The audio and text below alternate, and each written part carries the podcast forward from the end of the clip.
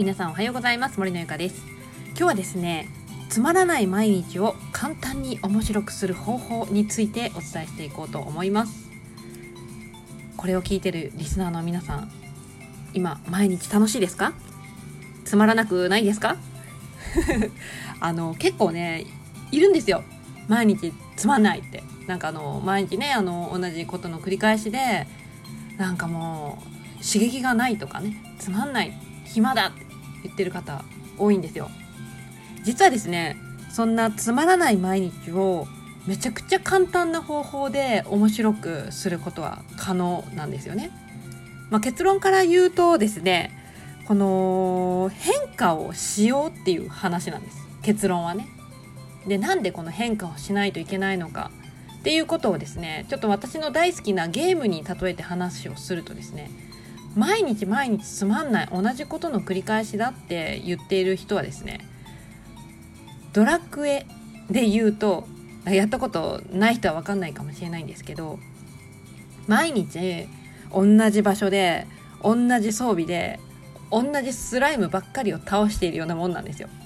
スライムってね、あの、ドラクエっていうね、ドラゴンクエストっていうゲームがあって、一番最初に登場してくる、あの、レベルの一番低く倒しやすい、あの、魔物なんですけど、それをね、同じ場所で、同じ装備でもう変わらなく毎日倒していたら、そりゃ飽きるよねっていう 話なんですよ。やっぱ、その、世界は広いし、どこに行くのだって自由なんですよね。でも、なんかやっぱりこうこの先進んだらなんか強い敵とか出て全滅するかもしれないみたいなそういうやっぱ恐怖はあるわけですよね。でもでもですよ。だからといってずっと同じ場所でずっとスライムばっかり延々と倒してレベル上げするっていうのもそりゃつまらないさと。思いませんか？私はね面白くないと思うんですよね。やっぱりスライムよりも強い敵をね倒していって新しい場所に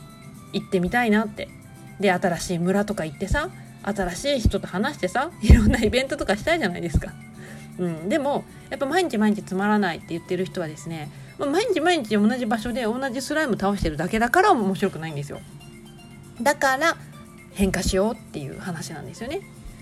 まあ、もちろんですよ変化するって言ったっていきなりねあのスライムばっか倒してた人がいきなり最終ボスまで行くまあ行くことはできないんですけどいきなりねそんなボスをいきなり倒しますって言ったらそりゃやられますよ。それは一撃であのやられちゃいますけどそうじゃなくてちょっとずつでいいんですよ。なんかちょっと前に進んでみるとスライムじゃない敵が現れるじゃないですか。うん、でそういうところからなんかちょっとずつちょっとずつこう刺激を与える。するとねやっぱね毎日毎日やっぱスライムばっかり倒してるよりなんかちょっと違うちょっとレベルの高いまだ比較的倒しやすい敵がね現れて倒せる方がきっと楽しいと思うんですよ。いかがでしょうか。でそうなるとですねなんかこう例えばやっぱ新しいね今まではスライムばっかりで安定して倒せていたけどいきなりなんか違う魔物が出てきて何こいつみたいなどうやって倒すのっていう感じで例えばあのまあ全滅したとしましょう、まあ、ゲーム上なんでね。ゲーム上なんでやり直しは効くんですけど、まあ、例えばなんかちょっと後悔するような出来事があったと。行くんじゃなかったみたいな。あると思うんですよ。なんかあの例えば誰かに言われてちょっとやってみたものの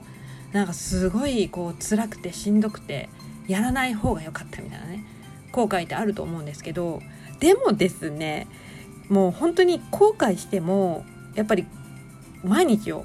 面白く刺激あるものにする豊かにするためにはですねやはりでも変化を選択するしかないんですよ。結局のところは。もう後悔しようがしまいがやっぱ変化は必要っていうことなんですよね。なのであの毎日やっぱつまんないつまんないって言ってる人はですねもうぜひ今日からもう何か一つでいいんですよ。例えばもう歯磨き粉を新しいのに変えるとか 本当そんなことでいい。あと通勤の道をちょっといつもと違うルート通って行ってみるとかもうほんとそんなことで全然大丈夫なのでいつもとちょっと違うことをねしていきませんか？ちょっとずつそんないきなりねボスなんか倒しに行こうなんて思わなくていいですからもうちょっと本当もう目の前にある何か例えばコーヒー一つインスタントからちょっとドリップコーヒーに変えてみるとかもうほんとそういう些細なことでいいのでちょっと変化をしていくことであなんか楽しいって思う瞬間が来るので是非ね毎日毎日つまんないつまんないって言ってる人は変化をしていきましょうという話でした。はいということで今日は「ドラゴンクエスト」をちょっとねあの出してちょっと分かりやすく説明したつもりなんですけれどもいかがだったでしょうか。はい、ということで今日は以上になります。それでは次回の音声でお会いしましょう。バイバーイ